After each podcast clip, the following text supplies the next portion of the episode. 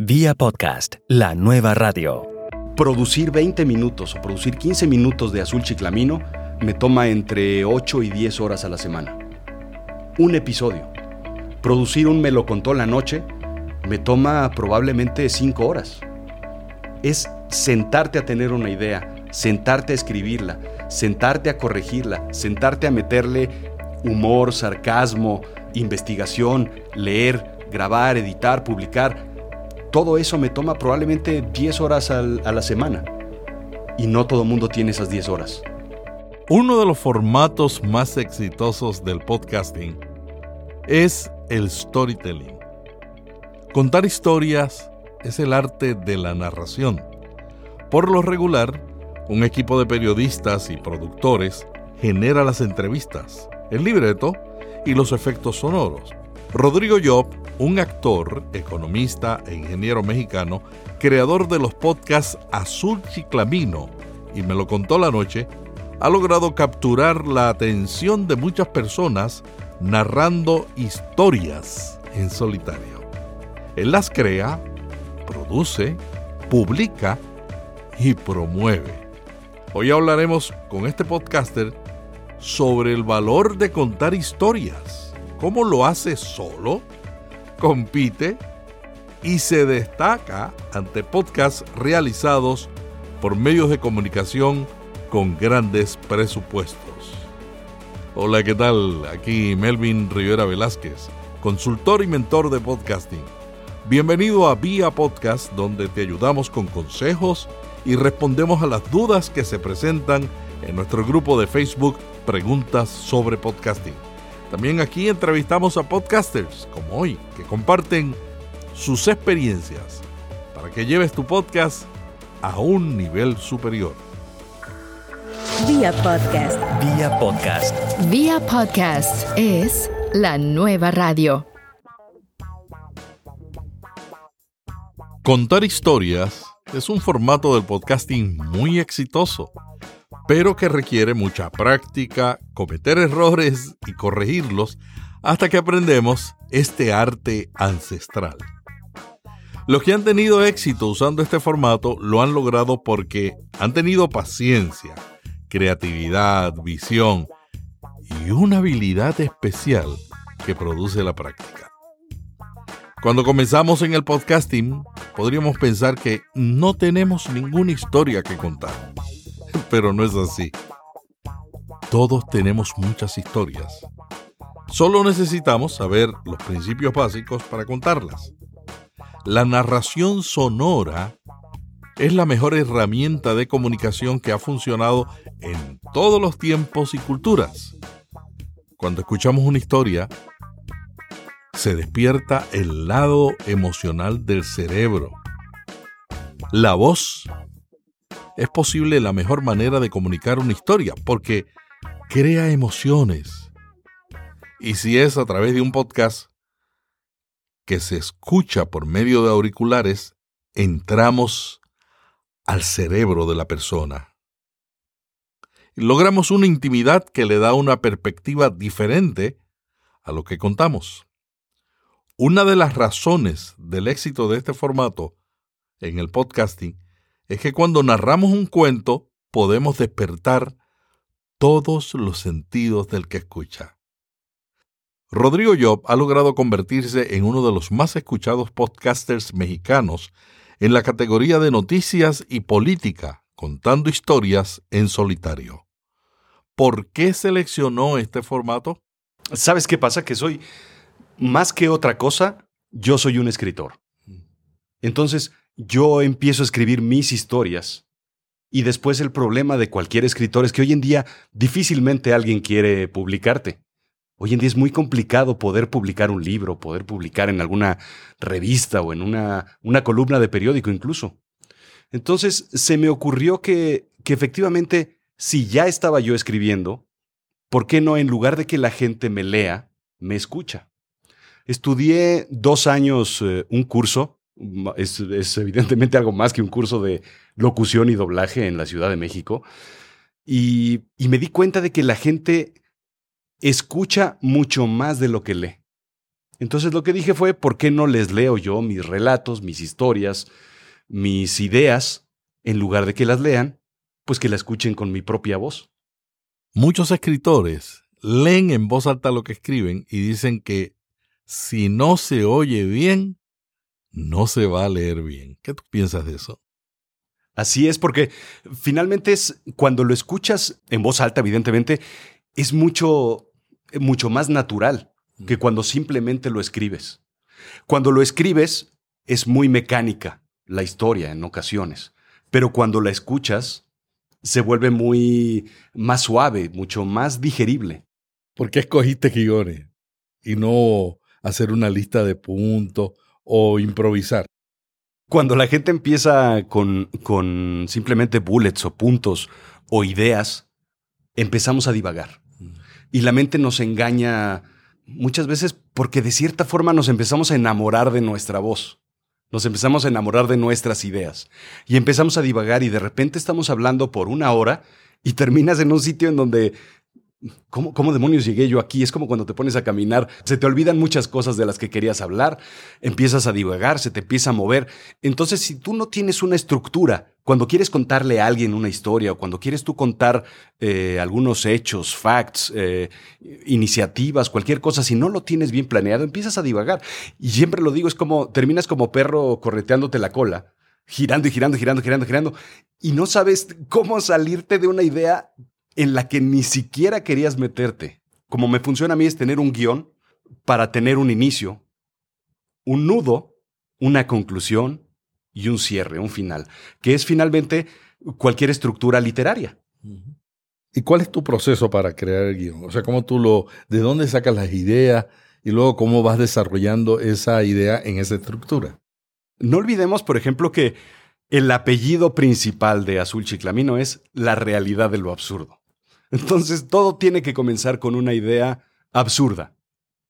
Todo tiene que empezar con una idea que verdaderamente nos haga, que, a nuestra mente nos la haga romperse de alguna forma. Y siempre trato de tener dos eh, puntos o dos iniciativas completamente alejadas.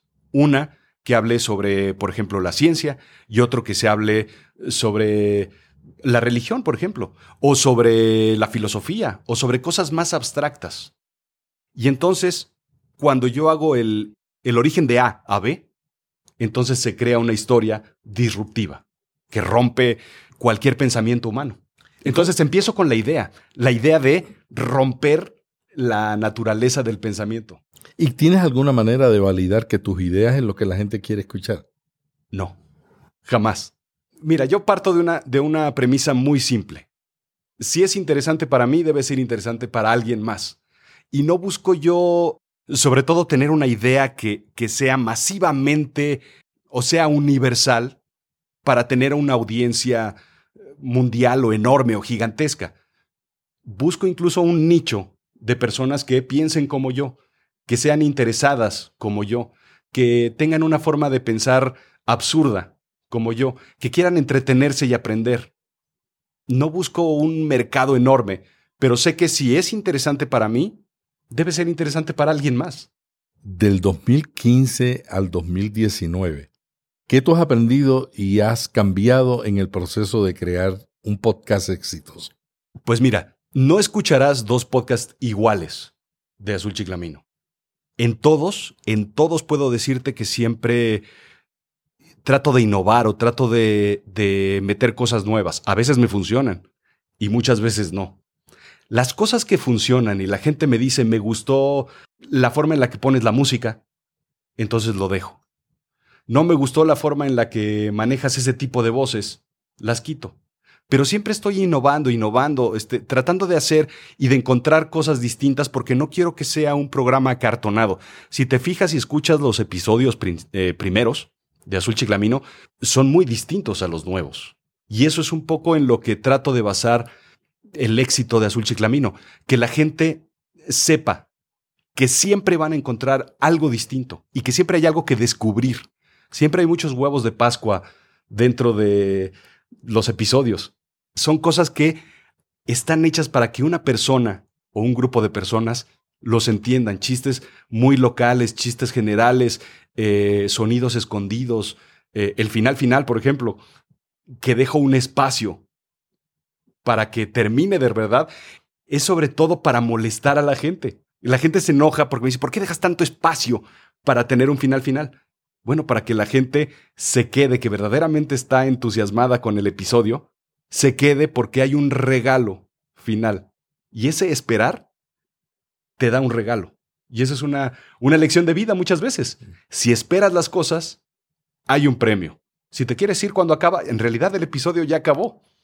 Te puedes ir, pero hay algo más. Hay algo más interesante.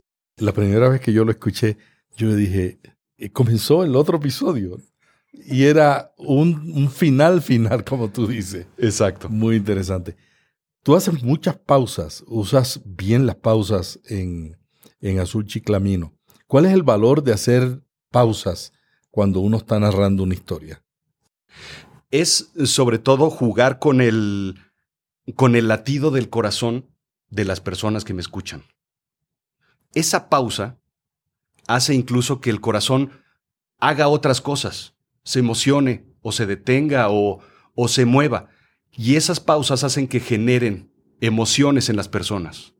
Entonces el guion, volviendo a lo que, a lo que decías un poco al principio, todo está basado en un guion en donde incluso pongo esas pausas por escrito dentro del guion.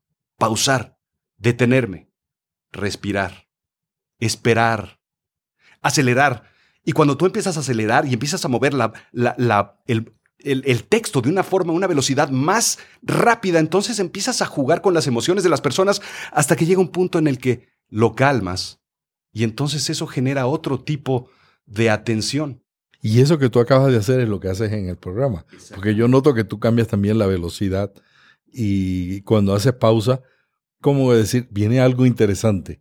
Eh, se, se, captura la atención, no, no es que se pierde la atención. Hay gente que no hace pausa, inclusive cuando editamos podcast, una de las cosas que yo he aprendido y que cometí muchos error, errores al principio cuando editaba podcast, que yo le borraba todas las pausas y todas las respiraciones, hasta que llegué un día que me di cuenta y dije, en la vida natural no somos así. Respiramos, hacemos pausa, cambiamos la velocidad y tú lo haces muy, muy bien. Pero tú estás diciendo que lo pones en el libreto. Por supuesto, sí. Incluso lo pongo en, en bold, por ejemplo, cuando tengo que hacer un movimiento rápido. Pongo en mayúsculas cuando tengo que hablar más fuerte porque tienes que hacer una impresión más importante. Pongo puntos suspensivos, muchos para detenerme y pausar. Porque no olvidemos que una cosa es la información que tú estás tratando de llevar a, los escuchas, a los oyentes. Pero sobre todo no olvidemos que el lenguaje y la voz son un vehículo en donde uno tiene que montar esa información que nosotros queremos entregar. Son dos, son dos partes tal vez igual de importantes, la información y el vehículo y la forma en la que estás entregando esa, esa información. Y esas pausas, esos volúmenes, esos eh, cambios de ritmo son bien importantes para el mensaje. No puedes estar hablando de una forma tranquila una noticia negativa. ¡Hey! Vamos a hacer una breve pausa. Será breve, te lo prometo. El podcasting está cambiando cada segundo. Por eso tú necesitas estar informado para cambiar y poner al día tu estrategia del podcast. En Vía Podcast producimos todos los días un resumen escrito de lo que está ocurriendo en el mundo del podcasting con los enlaces para que tú lo leas y te enteres y modifiques lo que tienes que modificar para seguir siendo efectivo. Suscríbete hoy mismo. En las notas de este capítulo tienes el enlace para recibir en tu inbox todos los días de lunes a viernes este resumen de Notipod hoy. ¿Te diste cuenta? Siempre cumplo lo que prometo. Hablemos de la música y de los efectos de sonido. ¿Cómo tú decides si añades música o efectos de sonido o no? El error del podcast, del podcaster primerizo, meter sonidos en todos lados. Y a veces creemos que, que eso va a acentuar, puede acentuar la primera, la segunda, la tercera vez un texto o una narración. El problema es que el oído se cansa muchas veces de escuchar un portazo o de escuchar unas risas o de escuchar aplausos. Desde mi punto de vista, son recursos que se desgastan muy rápido. Entonces hay que elegir en un episodio como los míos de 20 minutos, dos o tres sonidos que verdaderamente impacten y que llamen la atención al oído, que nos hagan mirar hacia otro lado o, tener la atención en algo que no esperabas. Entonces yo lo uso de una forma muy sutil, muy poco, cuando verdaderamente es relevante para la narración. A veces los pongo y los quito porque no suman. Y en cuanto a la música, la música creo que es bien importante porque si yo utilizo un ritmo de voz, como comentábamos hace poco, si yo, si yo meto eh, las pausas o genero, trato de generar una emoción con la voz, entonces la música sirve para potenciar esas pausas y ese ritmo y ese mensaje. Entonces, si yo estoy hablando rápido y pongo una música rápida, eso potencia y eso eleva mucho más la emoción o la tira. Cuando quiero que la gente se sienta eh, triste o, demolida o, caída por, por alguna mala noticia que estoy dando, entonces pongo una, una música un poco de caída, triste. Y eso hace que la gente sienta. Y esa es la parte importante de Azul Chiclamino, que no es nada más entregar información, sino es el sentimiento que lleva todo ese mensaje. Y mantener la atención con una sola voz es retador. Por eso mucha gente se va a las entrevistas creyendo que es más fácil, pero las entrevistas no son más fáciles. Las buenas entrevistas no son tan fáciles como uno cree. El uso de la música, lo que tú estás diciendo, y de los efectos de sonido, no son el elemento principal. O sea, te ayudan a narrar la historia, pero no deben controlar la historia. Sí, sí, sí. Es simplemente el, adorno. Es el, el marco que tiene un, un gran Picasso. Imagínate un Picasso sin un marco decente o sin una iluminación correcta. Probablemente no es nada. Pero es importante tener esa iluminación y ese marco para que el cuadro luzca. ¿Cómo uno puede leer sin que se note que uno está leyendo? Bueno, ahí les va el secreto de lo que, de lo que sucede en Azul Chiclamino.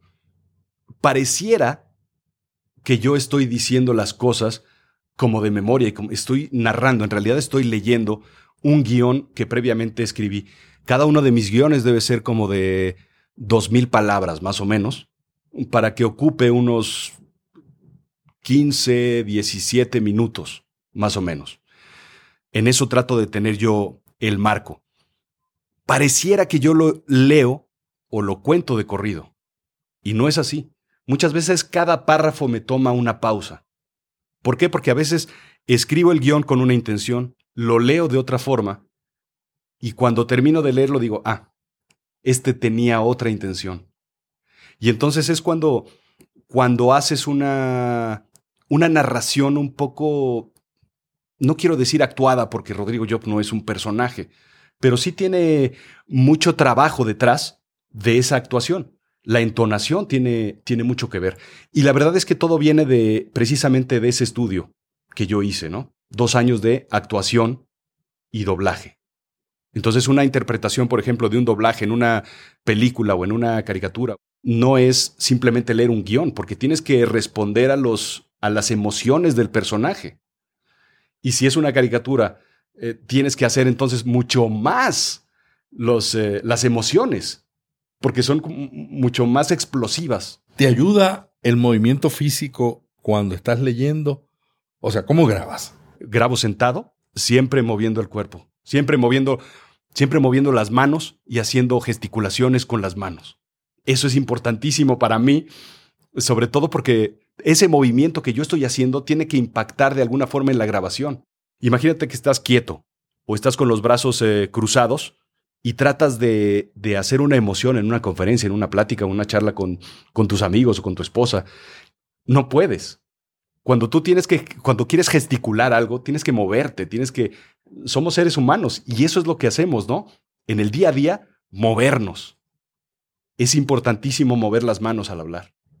¿Por qué si narrar historias en solitario tiene un impacto tan tremendo. Tú has logrado unas descargas eh, grandísimas, ¿no? Sí, sí, sí. Tengo yo cerca de 2.000 descargas por episodio. Cerca de 10 o 12 mil descargas al mes con respecto a los episodios anteriores que hemos tenido. Tu podcast aparece en iTunes en los primeros niveles de popularidad en la lista de noticias políticas en México, compitiendo con muchos programas de radio. ¿Cuál ha sido la salsa secreta para lograr esa atención y ese número de descargas, aun cuando tú no estás en los medios masivos como está tu competencia? Pues mira, yo creo que es, es un tema en donde yo baso todo, todo mi, mi podcast, que es la narrativa y el storytelling. Yo creo que el radio se quedó en algunos momentos estancado la forma en la que se cuentan las cosas.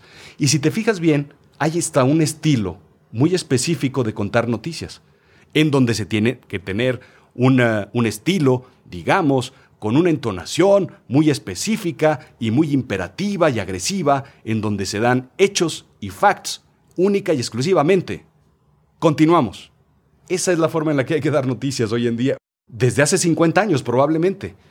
Lo que trae el podcast a la mesa es una forma distinta de contar historias porque no es una narrativa de una estación de radio o de una editorial o de un periodista que tienen una firma. Es la forma de contar historias de una persona, porque nosotros somos personas a fin de cuentas. Y eso es lo que queremos transmitirle a la gente que nos escucha, que a fin de cuentas somos seres humanos. Las personas que salen en radio o en televisión a veces los vemos como inalcanzables o como, como personas famosas o personalidades que están allá arriba. Nosotros somos personas de la calle. Y eso es lo que nos hace distinto en primer lugar. En segundo lugar, el storytelling.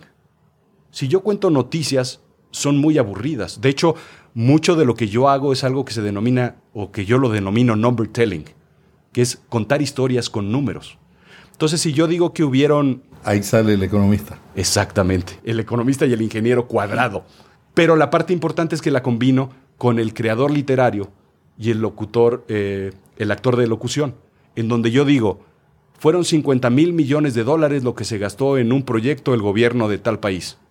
No importa el número para la persona de a pie. Simplemente esa persona lo que traduce es mucho dinero, entre comillas. Y con eso es lo que quiero que se quede. Y esa es la diferencia de contar una noticia o contar una historia. A mí me llama mucho la atención la manera en que tú lo haces, porque normalmente en el storytelling se dice que los números no son tan importantes como la historia. Y tú utilizas los números para capturar la atención, pero donde los números a lo mejor no se quedan en la mente, se queda la historia, pero sirven para capturar la atención. Claro, capturan la atención y sobre todo dan credibilidad, que eso es lo que yo quiero. No importa el tamaño del número, pero importa que es mucho e importa que hay una referencia detrás. Mm. Y eso me da mi credibilidad y dice, la gente dice, este tipo investigó. No está hablando de que estos son muchas personas o esto es mucho dinero o esto es, y todos lo sabemos. A lo mejor no todos lo sabemos. Lo que es importante es que yo lo digo porque lo dice Harvard, porque lo dice MIT, porque lo dice Wharton, porque lo dice eh, la revista Time, Fortune. Siempre trato de dar la referencia para decir, esto lo puedes creer porque no solo lo digo yo. ¿Cuáles son los errores más comunes que cometen los que inician un podcast? Yo creo que el primero es creer que es fácil. Lo hacemos ver fácil. No lo es. Producir 20 minutos o producir 15 minutos de azul chiclamino me toma entre 8 y 10 horas a la semana. Un episodio. Producir un me lo la noche me toma probablemente cinco horas. Es sentarte a tener una idea, sentarte a escribirla, sentarte a corregirla, sentarte a meterle humor, sarcasmo, investigación, leer, grabar, editar, publicar. Todo eso me toma probablemente 10 horas a la semana. Y no todo el mundo tiene esas 10 horas. Yo las tenía cuando trabajaba directamente en, en, otra empresa, además de hacer esto, pues grababa hasta las 2, 3 de la mañana. para al día siguiente levantarte a las 7 a tu trabajo 9 to 5. Y entonces ese compromiso es difícil conseguir. Negociar esas ocho horas con tu trabajo, con tu vida personal, con tu familia, no es sencillo. El compromiso es lo primero. Segundo, las ideas. Las ideas se acaban muy pronto. Porque ya que hiciste los episodios típicos, normales u obvios, hay que hacer los no obvios, que son los duros. Y esas ideas son las que se acaban. Cuando tienes invitados, por ejemplo, los invitados se acaban. Porque tienes unas personas muy cercanas. Necesitas un, si acaso, un equipo de relaciones públicas que te ayude a conseguir buenas entrevistas. Entonces, pareciera un equipo, una, un, un trabajo fácil, porque lo hacemos ver fáciles, pero no lo es. Y después, pues trabajar todos los días para, para atender la audiencia, porque también mucha gente te llama, te busca. Hay que estar con ellos y hay que estar escuchando qué es lo que hacen. Los principales errores es eh, tratar de parecerte a alguien más, por ejemplo. Quiero hacer el podcast de tal persona, pero en español. Y cuando tú copias no sale natural, porque no eres tú, es la otra persona. El otro error es tratar de, ser demasiado tecnológico, porque a veces lo que buscas es el mejor micrófono, el mejor este, sistema de edición, el, todo lo mejor. Es más natural si lo haces sencillo a tus capacidades que tratar de tener el mejor estudio para sacar dos episodios. Otro de los errores es no tener una idea clara. Y entonces es cuando estás divagando de una idea en otra en tu mismo podcast. Me pasó, por ejemplo, con, con Me lo contó la noche.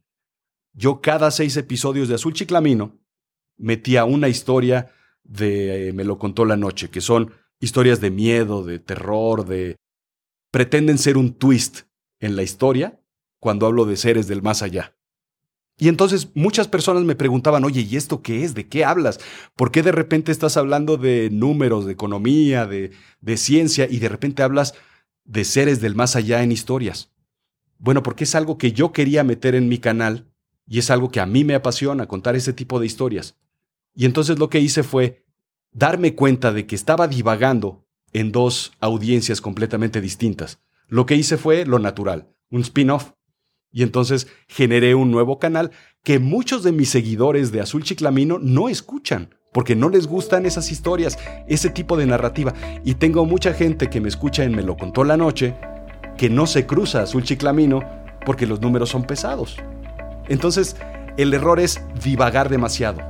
Esto lo aprendí y esto lo resolví haciendo el spin-off. La cosa es concentrarte en lo que de verdad se trata tu programa y tu show.